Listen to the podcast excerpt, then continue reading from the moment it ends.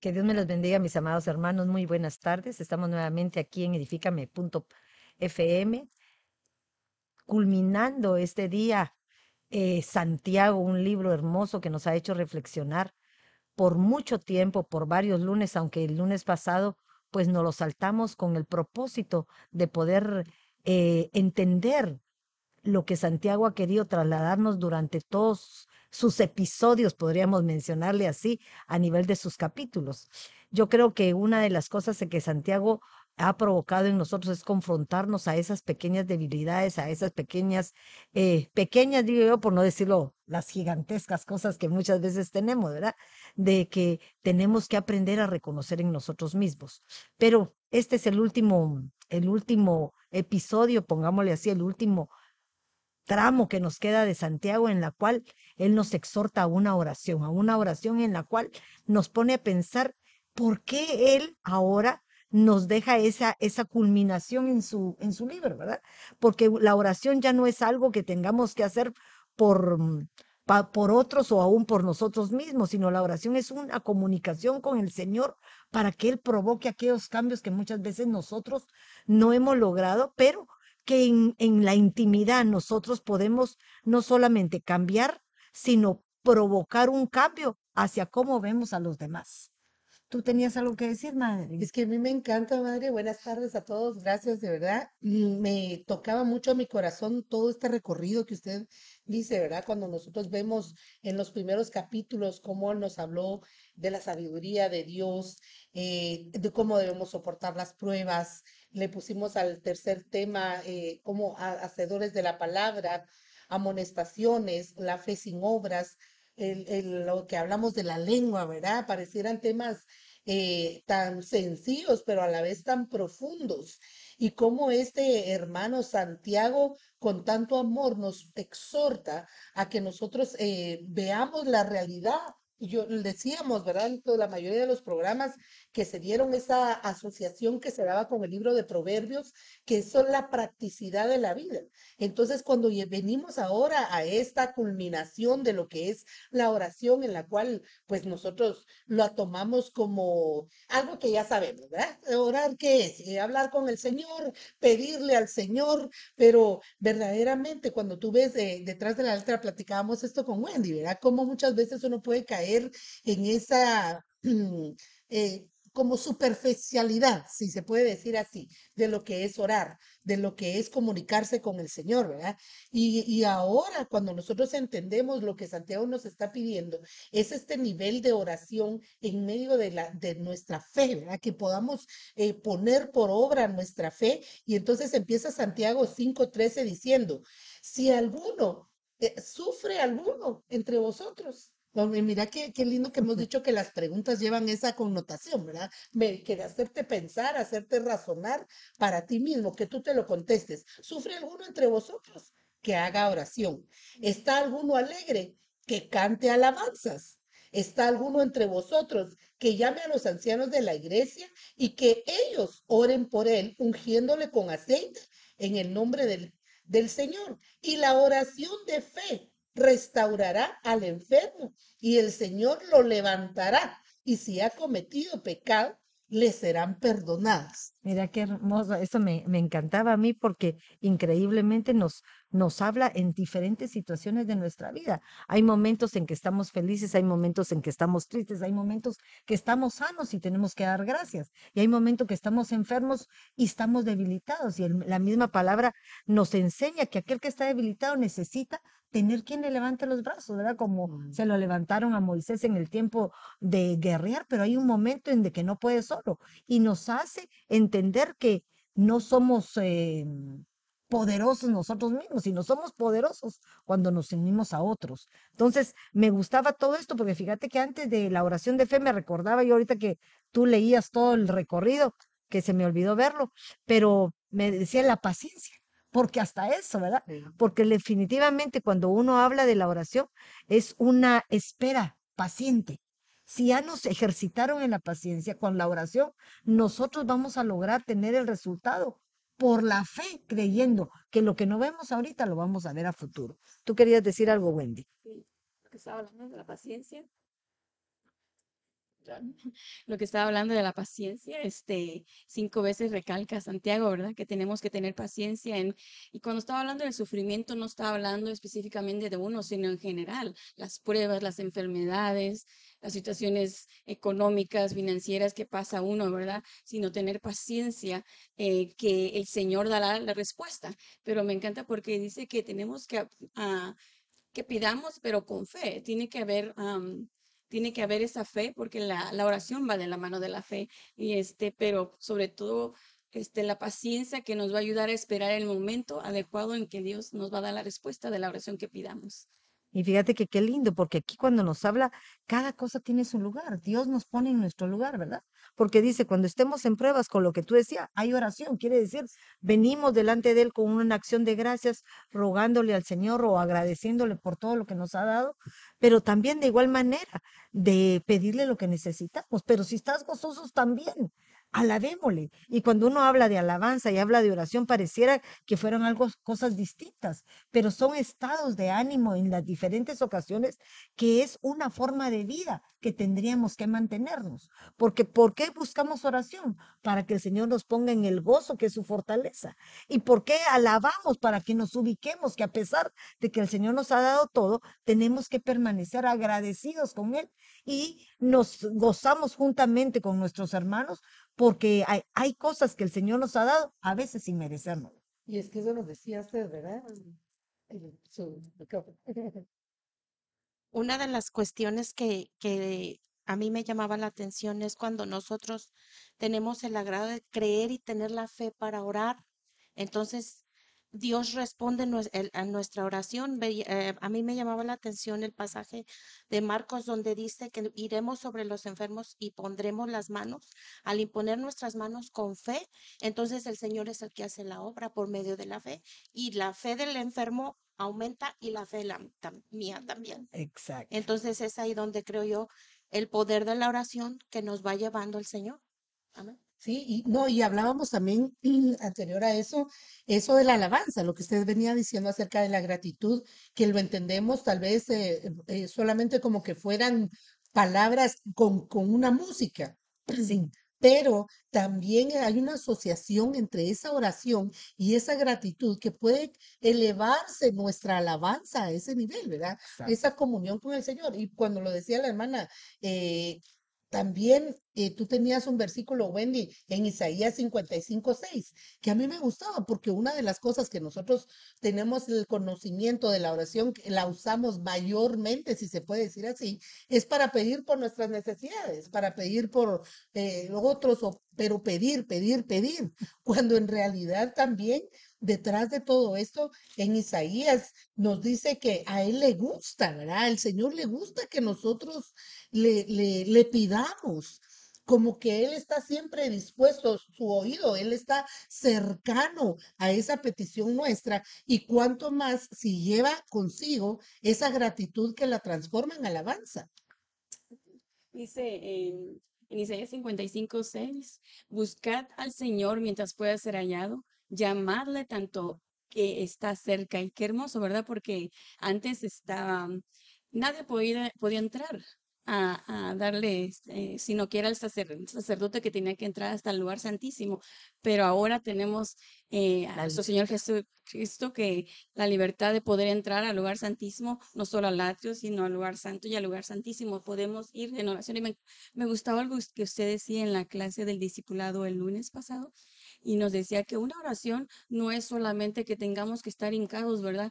Como hacen muchos, como los del Señor Jesucristo, ustedes hipócritas a los fariseos, están parados, ¿verdad? Orando y para ser vistos, pero no necesariamente tiene que estar uno, ¿verdad? Hincado cinco horas, sino la oración es aquella que si uno va en el carro, alabar, como dice Santiago, alabarla. Y si uno está en la casa, cuando está trabajando, este, meditar en el Señor, porque una de las cosas que me atrae mucho es de cuando el Señor llama a Josué y le dice, este, meditar en, en la palabra de día y de noche.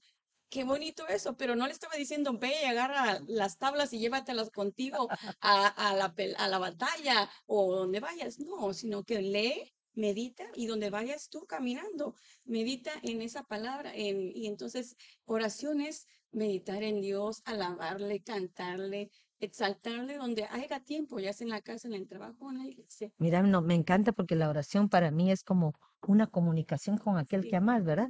Cuando uno ama a una persona, cuando tú tienes no solo el amor, porque hablar, eh, hablaríamos a nivel de nuestro esposo, pero con tus hijos, ¿qué es lo que querés hacer? Hablar. Eh, con tus amigas, ¿qué querés hacer? Te necesitas más tiempo del que tenés para poder hablar porque nunca se termina. Cuando hablas por teléfono quisieras hablar hasta tres, cuatro horas porque no te, no te alcanza. Entonces lo que el Señor quiere es que tengamos ese tipo de intimidad con Él en la cual no solamente Él puede darnos la fortaleza para lograr lo que anhelamos muchas veces o para fortalecernos para poder pasar la prueba. Ala, qué lindo eso, mami. Me encanta porque verdaderamente uno dice, bueno, de mi tiempo de oración cuando me levanto, gracias Señor por este día. Mi tiempo de oración, los alimentos, gracias, bendice estos alimentos. Mi tiempo de oración, vengo a la iglesia y pues aquí la oración, ¿verdad?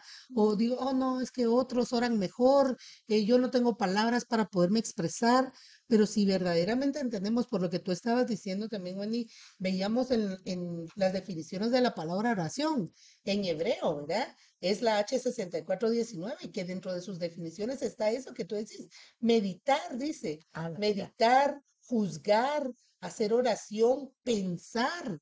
Entonces, y lleva ya todas estas implicaciones de, de esa intimidad, ¿verdad? De esa relación más cercana con el Señor, en donde, es que me encanta lo que dice, porque es cierto, a veces tenemos amigos con los que nos podemos pasar dos, tres horas platicando, ¿verdad?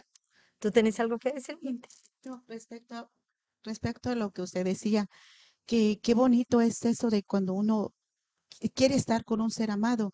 Yo pienso que, como el, punto que la hermana Wendy eh, tocaba, que es la, la intimidad con Dios. Yo pienso que aquí es de, en la manera cuando uno busca al Señor de todo corazón, ¿verdad?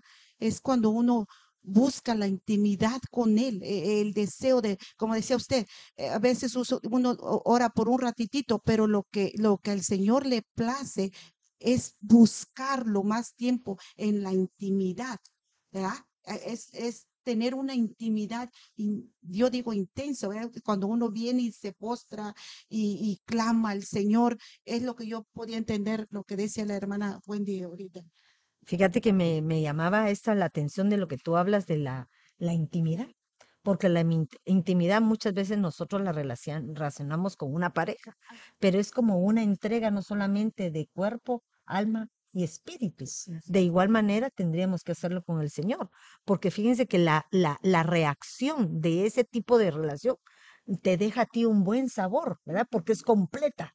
Entonces yo me imagino que cuando uno tiene una intimidad con el Señor, como tú mencionabas, dice que nuestra oración llega como un, como un incienso agradable delante de Él y se convierte en algo que Él, Él mismo va a decir, ah, aquí estamos hecho uno, tanto Él como nosotros. Entonces, de verdad que la oración viene a, a, a, a trasladarnos no lo que regularmente nosotros pensamos que es, porque quería aclarar algo por lo que tú decías de lo que el significado en hebreo, porque decía que es un juez, un juicio, es un juzgar, que, pero tenemos que aclarar que ese juicio no es para los demás, es para juzgarte a ti mismo, para ver tus reacciones, porque en nuestra soledad, cuando nosotros tenemos ese tipo de conversación, que para mí se convertiría en una oración, es un platicar, es, un- es una intimidad con Él, que ya no lo vemos con alguien extraño, sino lo vemos como alguien que es parte de nosotros.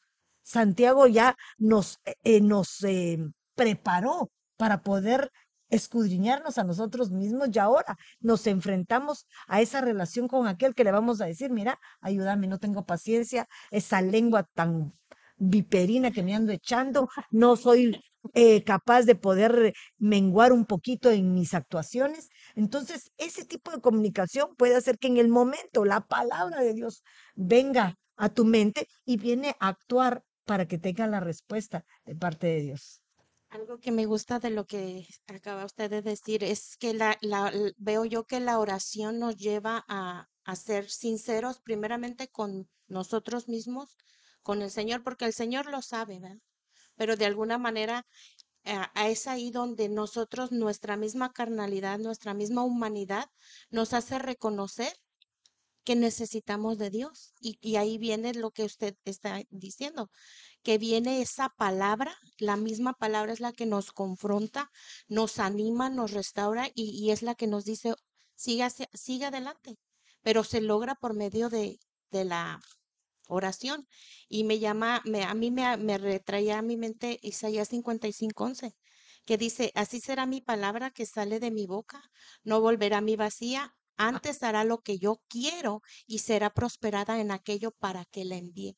Y si eh, eh, por medio de la oración el Señor sabe que yo me voy a, porque Él sabe lo que yo traigo, pero Él anhela que yo tenga esa sinceridad con Él y entonces trae su palabra y viene, yo, yo puedo entender, viene la, la restauración, viene la corrección, viene la exhortación y me dice a través de su palabra, levántate y sigue. Eso puedo yo comprender de la oración. Fíjate que me impresionaba lo que tú estás diciendo y lo que vamos llegando, ¿verdad? Porque cuando nosotros llegamos a comprender lo que es la, la oración sin tener las bases, porque eso es por revelación, porque tú dices, Señor, ¿cómo has logrado que yo pueda entender que la oración no es nada más un ritual, sino es una forma de vida, ¿verdad? Con él. Me doy cuenta que cuando tú te vas a la palabra oración en hebreo, increíblemente está formado por dos letras que son eh, dos, dos lamed y una pi. Pero miren, la pictografía de pi es una boca, increíblemente, porque la oración es declarar con nuestra boca algo. Y cuando lo declaras, dice que nuestra palabra tiene poder para ser ejercida, así como declaras eh, bendición, también puedes declarar maldición. Entonces dice, es una boca y la pictografía de la med es un bastón y el bastón del pastor representa autoridad, combinados. Entonces nuestra boca tiene poder. Si tú lo declaras con tu boca en lo que hay en tu corazón, lo que hay en tu mente y lo que vas a poner por obra para poder hacerlo. Qué lindo. Entonces, mira qué hermoso, porque uno, por discernimiento, si querés, por lo que el Espíritu lo empieza a revelar, nos muestra a través de que vamos estudiando la palabra, cómo podemos ver cómo el Señor hasta en eso, hasta en eso nos da la confirmación de lo que Él quiere a través de lo que nosotros hagamos, que es esa comunicación directa con el Padre. que, vayamos un poco más allá, ¿verdad? Lo que platicábamos al principio con Wendy, que yo pensaba que orar era solamente, Padre, y, y me recordaba también cuando los discípulos le dicen a él, ¿verdad? Enséñanos a orar. ¿Por qué hay una necesidad que nosotros aprendamos? Porque detrás de todo eso están estos conceptos, ¿verdad? Cuando usted hablaba de juicio, a mí se me ponía que casi siempre nosotros eh, el juicio lo asociamos también con una condenación. Pero cuando viene esta palabra, ¿verdad? Que verdaderamente nos confronta y nos exhorta, eh, la oración yo la veo ahora entonces como la oportunidad, una oportunidad de que al ven- venir ese confrontamiento y esa honestidad de parte nuestra Ay, de lindo. alma de decir, Sí, de verdad, Señor, esto soy, este, en esto me estoy equivocando. Ay, Por favor, ayúdame, dame una oportunidad. eh, crea en mí, como decía David. Un Que tenga un corazón. corazón puro y limpio. Entonces viene esa oportunidad parte del Señor para que se empiecen a generar los cambios en nosotros. ¿Tú querías decir algo? Sí, este, me encantaba lo que estaban diciendo y este, qué hermoso porque es lo que Dios quiere, la sinceridad del corazón. Hay un salmo, no, Am, voy a parafasearlo y dice, aún la palabra no está en mi boca y tú la sabes toda. Qué bonito, ¿verdad? Porque eh, el anhelo de Dios es que nosotros vengamos con un corazón contrito y humillado. eh, porque Él conoce cómo estamos, ¿verdad? Eh, pero una de las cosas que me atrae mucho es que dice que no sabemos pedir pero tenemos al Paracleto ahora, que Exacto. nuestro Señor Jesucristo nos va a enseñar qué hablarle al Señor, porque nosotros no le conocemos, pero Él le conoce, dice, lo más íntimo. Entonces, a hablarle al Espíritu Santo y pedirle qué palabras podemos decirle al- a, a nuestro Señor, ¿verdad? Ah, y es hermoso porque es una manera de que es como un niño, ¿verdad? Cómo se abre y tiene la, va con su papá, con su mamá y tiene la Con la libertad. con la libertad. Entonces Dios quiere que seamos como niños y que vayamos con esa libertad porque pues nuestro Señor Jesucristo ya abrió el camino y podemos llegar en oración a clamar. Fíjate que qué hermoso esto, porque esto el Señor nos da la oportunidad de un reinicio. Y me llamaba la atención porque la letra pi habla de boca, ¿verdad? Habla de nuestro hablar, pero también habla de una dispersión, pero habla también de un borde. Y cuando yo veo el borde, me venía a mí a la mente, el borde es el límite de algo. Y entonces ya nos enseñó Santiago todo lo que no debemos hacer.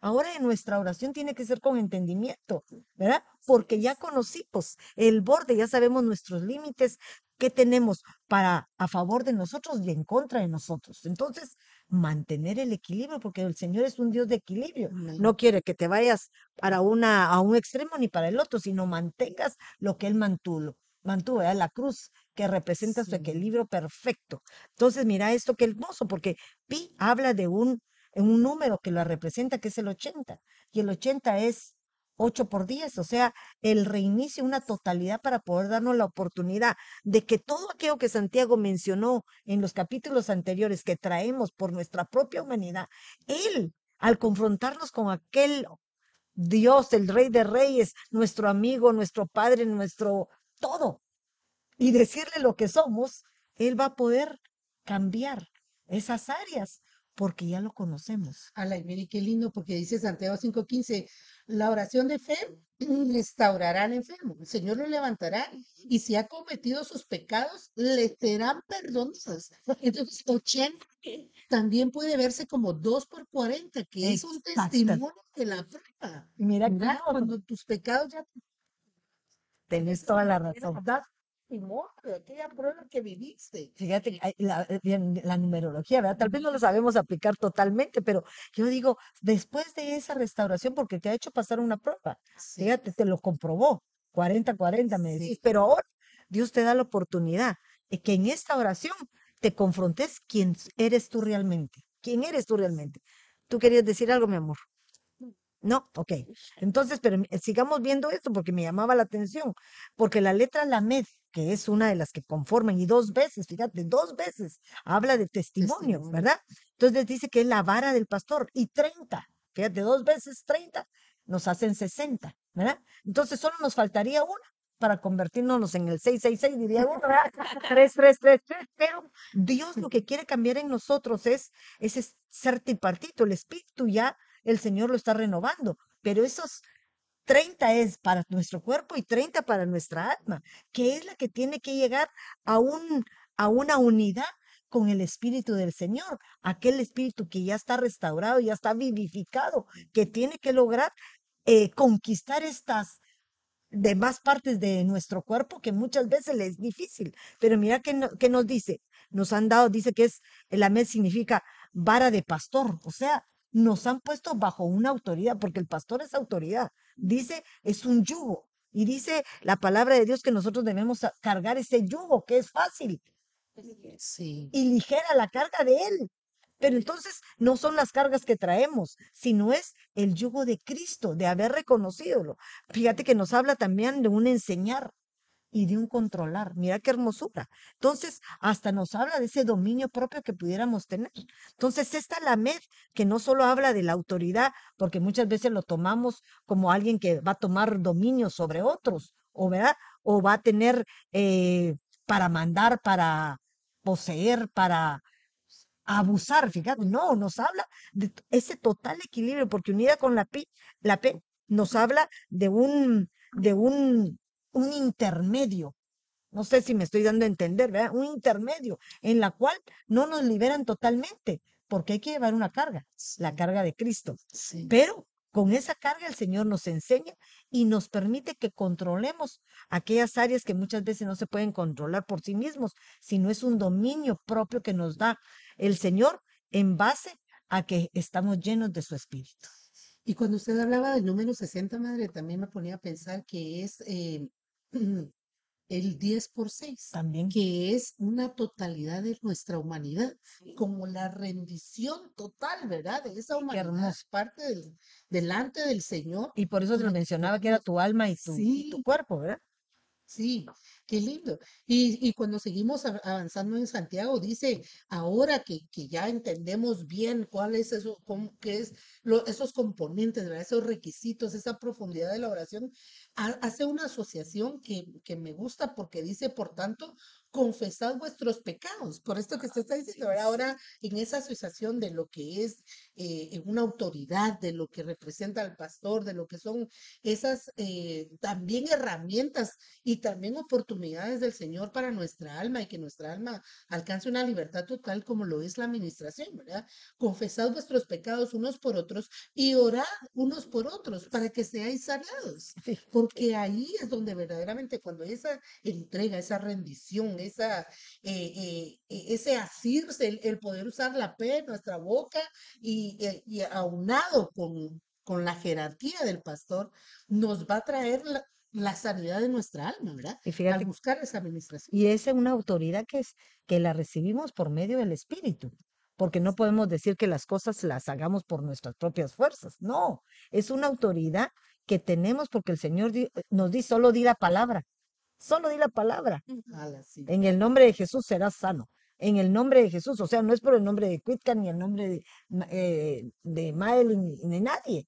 No, nosotros debemos tener claro que todo lo que somos, todo lo que hacemos y todo lo que declaramos es por el nombre de Jesucristo. Amén. Aquel que dio la vida por nosotros y que tenemos la bendición de que estar donde estamos. Sí. Y vemos la necesidad de una evolución, ¿verdad? Tú tenías ahí la evolución de, de cómo ya, ok, ya pasamos esa etapa de, de pedir, ahora Él nos dice, oran los unos por los otros, confiesen sus pecados los unos a los otros, pero es como esa evolución de la oración. Sí, vemos como el Señor quiere que nosotros vayamos en aumento, en aumento, como la aurora, ¿verdad? Y es lo que tenemos que am, ver que en la oración, ¿verdad? Primero venimos y pedimos, ¿verdad? Pero diga, es como un niño, ¿verdad? Un niño como tiernito, primero necesitas darle lechita, ¿verdad? Pero después tiene que comer carne para que sus huesos se refortalezcan, pueda caminar, como ayer estábamos ahí juntos con la hermana Chelita, ¿verdad? Y estaba mirando yo a Tiffany, ¿verdad? Como hace menos de un año estaba tomando lechita, pero ahorita ya está comiendo y ya está caminando casi pues de aquí para allá, pero porque se está fortaleciendo su cuerpo y es lo que Dios quiere. Pasamos del atrio y me co- recordaba que usted en una de las prédicas que creo que se llama La fe para el avivamiento, que apenas acaban de poner, decía que el atrio está en la intemperie, no tiene cobertura. Y está el sol durante el día que quema, pero en la noche está la, la- noche, pues la oscuridad. Pero Dios quiere que pasemos del atrio al lugar santo, donde hay cobertura, donde está el pan, donde está la luz. ¿Para qué? Para que el Espíritu Santo venga y nos enseñe, dice en Romanos 8, 26 dis- y 27. De igual manera, el Espíritu Santo nos ayuda en nuestra debilidad, pues ¿qué hemos de pedir como conviene? No lo sabemos pero el Espíritu mismo intercede por nosotros con gemidos indeseables, porque Él mientras Indecibles. perdón, indecibles, perdón, este, y entonces, mientras nosotros damos una oración de alabanza, una oración de, de gratitud, ¿verdad? Entonces Él gime por nosotros, este, y, pero quiere que vayamos evolucionando y después llegamos, ¿verdad? Al lugar santísimo, pero. Es que yo creo que si lo aplicamos a lo que estamos hablando, que ahora evolucionó hacia el orar unos por otros, se requiere que nosotros tengamos esa madurez para poder sobrellevar lo que vamos a oír.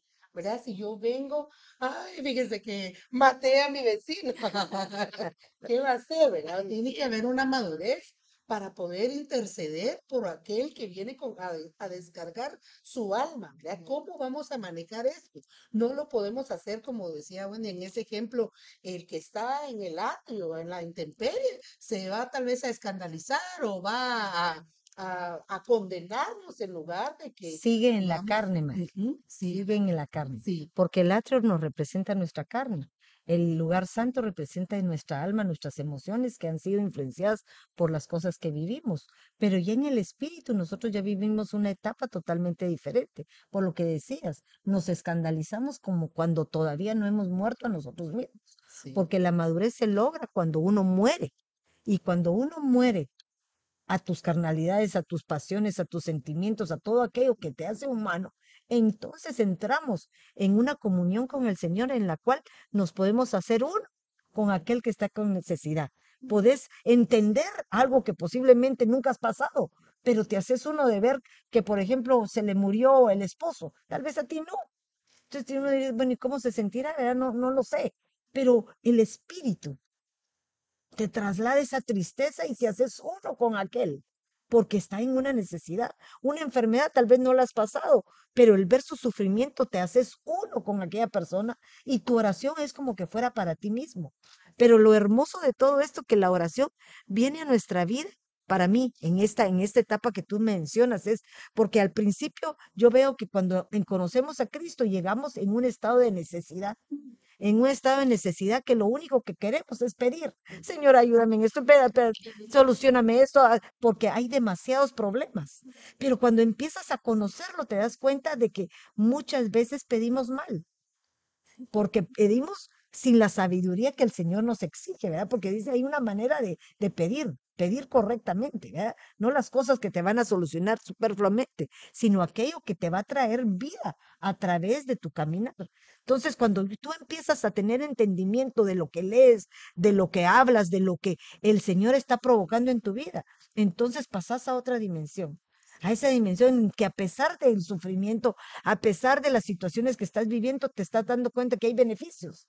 Y esos beneficios, decir, Señor, gracias. Este problemita que lo miraba gigante, ya lo solucioné. Gracias, Padre, te bendecimos, pero no, no, no me abandones, porque todavía tengo necesidad. Entonces ya pasaste a, un, a una acción de gracias, esa acción de gracias que creo que lo hemos oído apostólicamente muchas veces, ¿verdad? Que es un estado en el cual muchas de nosotros se nos olvida. Dar gracias por todo. Acción de gracias quiere decir gracias por todo, en las buenas, en las malas, en el momento de sufrimiento, porque decía Job, ¿verdad? Jehová dio, Jehová quitó. Entonces son situaciones que tenemos que aprender. Pero ahora la estatura que nos está pidiendo el Señor que alcancemos, porque creo que todavía no lo hemos alcanzado, es esa estatura en la cual ya hemos muerto a nuestras pasiones, a nuestros deseos, a todo, y ya se nos olvida nosotros mismos. Y entonces empezamos a pedir por los demás. Y el ejemplo clásico que yo creo que podemos mencionar aquí, que creo que lo habíamos hablado, para mí es Esther, ¿verdad? Porque hay un momento en que ella llega, por obediencia, sigue eh, la ruta prevista que le da su primo Mardoqueo y le dice, ve, pero no diga quién eres, o sea, va en contra de su voluntad tal vez porque, pero es obediente, entra a un lugar que no conocía, fíjate, a su atrio. Pero cuando se deja adiestrar, cuando se da cuenta que eso le está trayendo un beneficio, ella empieza a ser agradecida y agradece a un eunuco que la empieza a formar poco a poco, ¿verdad? Poco a poco, de igual como hace el Señor con nosotros. Y no es el Señor en sí, sino que dirías, es el Espíritu Santo que empieza a menguar, a hacer que menguen ciertas cosas en nosotros que traemos de nuestra humanidad. Pero fíjate, después es elegida como la predilecta. Entonces llegó a su punto, pero ahora le toca ser probada. Porque si ella llegó a donde tenía que ser, ahora le toca morir por aquellos que están atrás de él. Entonces se presenta el, el rey en el momento en donde él, para mí, ni siquiera le era permitido presentarse, porque se presentaba sin aviso previo, moría. Pero ella decidió ir muerta antes de presentarse. Entonces, eso es lo que espera el Señor que cuando querramos pedir, ¿verdad? vamos dispuestas. Y si sigo hablando, ya no termino, ¿verdad? Porque me impresiona cómo es Esther de hermosa, porque no solo va por la necesidad que tiene, sino tiene la paciencia, aplicando lo que nos enseña Santiago, ¿verdad? Espera pacientemente el tiempo, el momento preciso para poder pedirle al rey lo que necesita. Y, y yo solo quería recuperar un poquito eh, cuando hablábamos esto de confesar nuestros pecados y, y asociándolo con esto de Esther tan, que es para mí un ejemplo hermoso, porque Esther supo no solo el tiempo, sino el con quién. Y lo hemos mencionado muchas veces aquí en el programa, pero quería hacer ese énfasis que cuando habla de confesar los pecados y por la necesidad que tenemos al principio de que de ser escuchados, ¿verdad? Cuando venimos con todas nuestras cargas, con todos nuestros problemas, que tenemos que saber a quién vamos, que no podemos confesar nuestros pecados a cualquier persona, ¿verdad? Muchas veces venimos aquí y eh, por, creemos que porque está a la par nuestra dentro de la iglesia, es nuestro hermanito, pero en la iglesia pues a veces hay trigo, hay cizaña, no sabemos. Entonces tenemos que recurrir al delegado, al correcto, como lo que decía usted que hizo Esther, ¿verdad? Ella sabía con quién, en quién podía confiar. No salió gritando a todos, ay, o con las otras concubinas, mucha lo que me pasó el rey, esto, esto". o sea, no anduvo divulgando su situación, sino que al contrario, permaneció callada y recibió una estrategia exacta y perfecta para poderla ejecutar en el momento. Entonces, mire cómo casa de lindo con este versículo de Santiago que, que se ve esos pasos que ella siguió, porque confesar los pecados los unos por otros, orando los unos por otros. Ella pide que todos intercedan por ella. Pero mire la, la parte final de este versículo, dice, la oración eficaz del justo puede mucho. Por lo que usted decía de ese nivel, ¿verdad? Que se necesita y se requiere, en donde ya no es cualquier persona la que está orando por ti. Tiene que haber alguien que ya haya alcanzado un nivel de madurez para que pueda ser eficaz y conseguir esa finalidad que era lo que Esther quería, ¿verdad? Y fíjate que qué linda, porque uno podría decir, bueno, ya es la elegida del rey, ya la amó, ya es su preferida, porque el Señor inmediatamente, ¿qué le dijo el rey? Hasta la mitad del reino te daré. Hubiera dicho el abusado, dice, ay Señor, entonces dame esto, dame lo otro, lo que somos la mayoría de personas que todavía estamos en nuestra carne, ¿verdad? Que el Señor tal vez nos da la oportunidad que le pidamos. Si nos dijera, ¿qué es lo que quieres? Pediríamos lo que no deberíamos, ¿verdad? Pero por eso decías, una oración eficaz, y eficaz quiere decir que es certera, que no puede ser en el momento que tú querés, sino es en el momento que el Señor dispone en poder darnos la solución. Pero algo importante que tú decías, Madeline, tenemos que tener todos los elementos dispuestos, porque cuando tú empezás a hablar con el Señor, hay alguien más que te oye, que es el enemigo. De igual manera, eh, Esther tenía de, a, enfrente de ella a, a su enemigo, a Naamán. Pero ¿por qué quería? Para que ella no tuviera cola que le machucaran, ¿verdad? Entonces el enemigo no sabía qué iba a hacer. Él quería ver qué iba a solucionar porque él se sintió halagado, pero la realidad lo que quería era ponerlo delante del juez verdadero, que era Cristo Jesús. Y ahí en este caso, el Señor. ¿Tú querías decir algo, mi amor? Sí, madre, aquí es que ella habló, ¿verdad? Ella habló con el rey y aquí dice, confesaos unos por los otros. También tener ah, el valor nosotros de confesar nuestros pecados, porque hay a veces que por pena no confesamos nuestros pecados. Aquí está hablando, aquí nos dice que confesemos unos con los otros, ¿verdad? Que haya un, una unidad y orémonos unos por los otros. Y mira qué lindo lo que tú decís, porque cuando uno lee ese versículo, inmediatamente es lo que decía Madeline. Qué fácil es que vengas tú conmigo, vengas con eh, Wendy o con nosotros y querramos ser honestos de acuerdo a lo que dice la palabra. Pero el problema es que muchas veces la gente malinterpreta nuestra confesión porque ve nuestras debilidades o nuestros pies de barro. Y por eso lo que decía Madeline se acopla con lo que tú estás diciendo, ¿verdad? Tenemos que ser cuidadosas. ¿Con quién acudimos? La gente puede saber las debilidades básicas, pero no totalmente tus intimidades. No cambiemos eso. Porque hay pecados. Bueno, les cuento que yo antes de venir aquí bailaba, antes de venir aquí pues me echaba los tragos o cositas son que todo el mundo puede, ah, o soy novelera por decirte, ah, soy mentirosa, soy chismosa, que todo el mundo lo hace, pero hay ciertas áreas de nuestra alma que no pueden ser contadas a aquellos que están a nuestro alrededor porque son, diría el hermano Sergio una vez que me encanta el apóstol, eh, como decía, esas son de lavandería, son de cuidado especial. Entonces, acudimos a los indicados. ¿Por qué? Porque ellos van a saber nuestra, la manera correcta de que oremos, aún indicarnos cómo tenemos que orar, cómo tenemos que comportarnos, cómo tenemos que reconocer que todo esto puede ser culpa de otros o aún culpa de nosotros mismos. ¿Verdad? Que qué hermoso. Lindo. Creo yo, ma- madre, que de alguna manera la, la, la, lo que decía la, volviendo al punto un poquito de la hermana Wendy, me llamó la atención de que dice, en la oración nos lleva, hay niveles de oración, y usted mencionaba a Esther. Entonces, de alguna manera ya la oración de Esther era un- una oración intercesora, Fíjate, qué que ya, ya decidió ella hacer, dijo ella, si muero, que muera Exacto. llevando su vida al punto, me recordaba un, un ejemplo semejante a nuestro Señor. la oración de nuestro Señor era, es una oración intercesora, porque aún sigue Él intercediendo por nosotros. El. Espíritu Santo sigue intercediendo por nosotros. Entonces creo yo que es ahí a donde el nivel que el Señor nos lleva ya no a pedir, como decía usted al principio, por nuestras necesidades, por nuestros anhelos, por nuestros sueños, sino ya hacerlo de uno por a un lado y pedir por la necesidad del, del otro.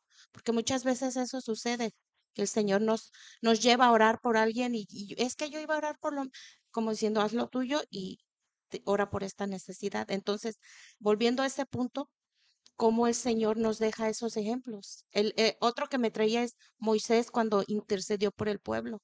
Cuando el Señor le dijo, quítate porque los voy a erradicar y te levanto otro pueblo. Y, y para mí es impresionante cómo Moisés pudo decirle, no, Señor, o sea, no me quito. Y, digo yo, cómo Dios, ¿verdad? No, no hizo, no lo movió en su corazón. Y esa, ese nivel de intercesión es como dice usted, pues hay que, vamos de gloria en gloria, decía nuestra hermana, pero sí nos lleva, creo yo que el Señor es a donde nos quiere llevar, a ese nivel de, inter- de oración, de intercesión. Fíjate que me impresionaba lo que tú decías, porque pocos en la Biblia, pocos digamos que contados, son aquellos que interceden por el pueblo a pesar de, ¿verdad? Por ejemplo, me estabas hablando de Moisés, estábamos hablando de, de, de Abraham cuando iban a destruir a Sodoma y Gomorra, que le digan, aunque sea uno, empezó por muchos y después ya te le quedó uno. Y por ejemplo, Job, que Job después de su prueba, cuando él, a pesar de cómo estaba, intercede por sus amigos. Pero entonces eso es el que el Señor cuando nosotros ya intercedemos por otros, nos llena de una misericordia por la necesidad de otros. E increíblemente, la suma de estas letras que forman la palabra oración es 140. 140. Y si yo la desgloso, podría decir 14 por 10. Imagínate esto, ¿verdad? Entonces son situaciones que el Señor pone en nuestra vida con el propósito de enfrentarnos a lo que pudiéramos llegar a ser cuando logramos esa estatura. ¿verdad? Ya logramos los marcados. ¿Quiénes van a ser los marcados? Solamente aquellos que se apiadan por las desgracias de otros. Fíjate, ellos tienen misericordia, se preocupan por aquellos que están en un estado deplorable, pero vemos muchos en nuestra sociedad, en nuestro mundo cristiano, si ustedes quieren, en la iglesia, en afuera, que realmente solo se preocupan por ellos mismos. O sea, todavía no han salido de su, ah, de su ambiente yo-yo, podríamos decir, ¿verdad? En donde creen que con ellos estar bien, todo lo demás está bien. Y se nos, nos olvida que siempre somos necesitados de otros para poder permanecer. Hay un momento que tarde o temprano el Señor nos enfrenta a situaciones en donde vamos a necesitar de alguien más.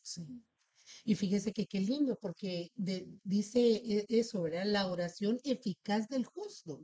Quiere decir que para que nosotros eh, verdaderamente podamos obtener una respuesta positiva en medio de esa intercesión, ¿cómo ellos sí consiguieron? Porque me impactaba eso que usted dice, ¿cómo Moisés? Y el Señor no le dice, bueno, ¿y tú qué te crees? ¿Por qué me estás hablando así? Que te parto un rayo.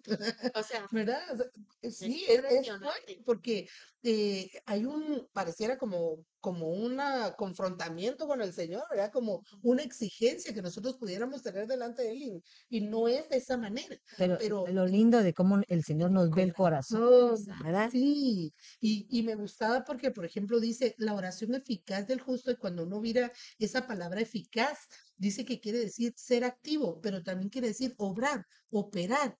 Entonces, no cabe duda que ellos en su momento no solamente estaban intercediendo por ellos, sino que ellos estaban haciendo algo a favor, ¿verdad? Esther, sabemos que ella no solo oró, ayunó. También ella se, se contuvo y estaba en esa disposición en su corazón de lo que usted decía, si me muero, me muero. O sea, ya había una entrega total en donde iba acompañado no solo de sus palabras, de Sino su acción.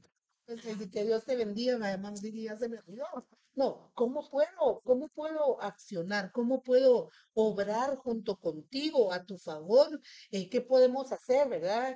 Eh, mira, cambiemos esto, cambiemos lo otro, eh, ayunemos, eh, gi- gimamos, llevemos la oración a ese otro nivel de lo que decía la hermana Minera, ¿verdad? Lo que es un gemir, que es un nivel mayor cuando la Biblia te dice el Espíritu, gime con gemidos indecibles. ¿Cómo te imaginas eso?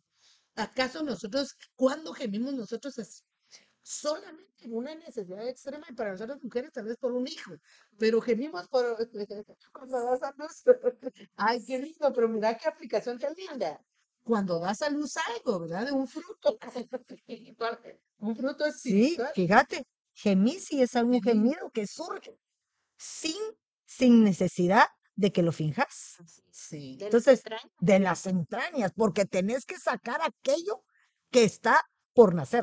Y de igual manera recibimos el fruto correcto. ¿Cómo continúa aquí? Dice, Elías era un hombre de pasiones semejantes a las nuestras y oró fervientemente para que no lloviera y no llovió sobre la tierra por tres años y seis meses. Otra vez oró y el cielo dio lluvia y la tierra produjo sus frutos. A luz. Tú tenías algo que decir aquí sobre la oración también, Minerva. Tú hablabas de que Dios nos escucha siempre, por lo que estamos hablando ahorita. Sí, madre. Bueno, volviendo un poquito a lo que la hermana a este, Madeline decía, ¿verdad? Que hablábamos, a mi entender, tres tipos de oración. Que hay una oración, como decía, de- el gemir, cuando pasa algo o alguien que tú amas tanto que vienes y te desgarras delante del Señor. Y hay oración de agradecimiento. También. ¿verdad? Que vi- viene uno y, y llora uno hasta de alegría, del, agra- del agradecimiento, de gratitud, ¿verdad? Que uno llora también de, de gratitud, madre. Y Y hay tienes razón. oración en la cual nada más, ¿verdad? Que es como parcial, como cuando uno ora por la, por el alimento o por el día, ¿verdad? Gracias, Señor, porque pues ahora ya pasé Mira, y, y si tenés mucha hambre, rapidito. ah, y rapidito, ajá. Una, una, caminando. una oración este de microondas, que, que rapidito, ¿verdad? Ya no es esa oración, ¿verdad? Fer- Ferviente, pues sí que Pero me llamaba la atención algo que tú decías y quiero recalcarlo.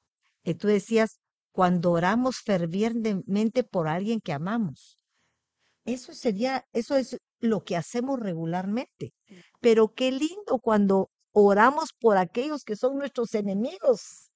Porque eso es lo difícil. Señor, por favor, sé que está pasando una prueba, por Dios te lo suplico, ten misericordia, a pesar de que a mí no me ha hecho misericordia. Orar por ellos. Mira eso. Eso ya sería, perdónenme, un estado en el cual morimos aún a nosotros mismos. Porque yo creo que Dios eso es lo que anhela, que nosotros aprendamos a morir a nosotros mismos para que alcancemos esa estatura. La fe sin obras es muerta. Y esa fe, para que llegue a su resultado, tiene que obrar mediante nuestras oraciones, mediante esa manera correcta de hacerlo. ¿Por qué no se recibís lo que querés? Porque pedís No sabes cómo hacer. no sabemos cómo hacerlo. Y muchas veces creemos que son esas cosas, ay Señor, eh, oré todo el año, eh, me puse en ayuno todos los días de esto, eh, no falté a la iglesia, o sea, todas las acciones físicas. Pero eso no provocó el cambio genuino que el Señor espera, porque Él sí escudriña tu corazón. Él sí mira tu corazón. Y para concluir, madre, me- el- hermosamente la, eh, el galardón, si se puede decir así, ¿verdad? Que el Señor tiene para nosotros cuando llegamos a ese nivel de intercesión, de orar por una persona en necesidad, es que le podemos estar dando a ella, a esa persona, un testimonio que lo haga volver en sí, ¿verdad? Porque dice, hermanos míos, si alguno entre vosotros se extravía de la verdad o alguno y alguno le hace volver, sepa que el que hace volver a un pecador del error en su camino salvará su alma de la muerte y cubrirá multitud de pecados. Entonces, ¿por qué hace esa, esta asociación, verdad? Entre la oración por, el, por los demás y ahora que nosotros haremos volver a un pecador. Porque en ese momento en donde viene alguien a confesarte algo, oras por él y le haces recapacitar sobre aquello que hizo mal, aquello que, que se puede cambiar y le das La es oportunidad. la oportunidad, lo que es el, el evangelio, una eh, eh, como esperanza, ¿verdad? De lo que el Señor hace nos- eh, con nosotros. Y, y es saber que siempre, media vez tengamos vida, hay oportunidad de Dios sobre nosotros para poder efectuar cambios. Pero a nosotros, imaginen lo que dice eso, cubrirá multitud de pecados. Ah. Anda, qué lindo, es un, para mí un galardón merecido, algo tan hermoso como que el Señor dice, "Hace mira lo que te conviene, mira lo que tengo para ti, te voy a cubrir todos tus errores, todas tus cosas feas, todas tus multitudes de horrorosidades que a veces tenemos, ¿verdad? Cuando nosotros verdaderamente venimos sobre todo Yo creo que el ejemplo claro que tenemos ahí es como, a pesar de que Aarón y, y Miriam, las hermanas de Moisés, cometieron graves errores, Sí, ¿verdad? El tal vez el poder haber intercedido al pueblo, haber estado con el pueblo durante todo ese tiempo, el Señor pas- le pasó por alto muchas cosas, Muchas cosas que muchas veces uno dice, pero ¿por qué le perdonó tanto?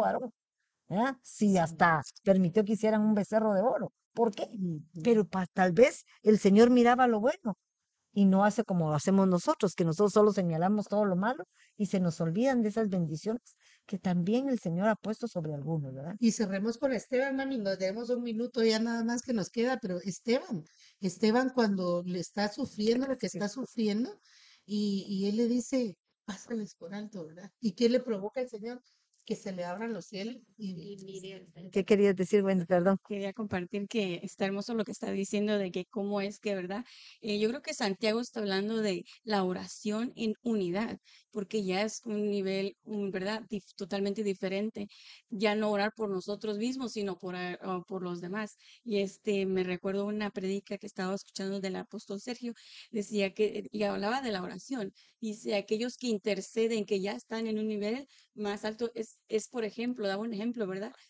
tú estás en el, vas al hospital y estás bien mal y haces línea, y hay una gran línea, pero hay otro que está hasta atrás peor, peor que Porque tú. tú, Te quitarás tú para darle tu lugar. ¡Hala, qué lindo! Y yo me quedaba, Señor, ese es el intercesor que está en el lugar santísimo. Eh, Nos estaba hablando todos, hasta ahorita creo que ah, de la- del sembrador, del atleta y el soldado. Y usted estaba diciendo el ejemplo de Esther, cómo ella ya no pensó en ella, sino pensó en su pueblo. Entonces, este es el soldado que va a la guerra. Cuando va el soldado a la guerra, lo entrenan, ¿verdad? Lo entrenan para qué?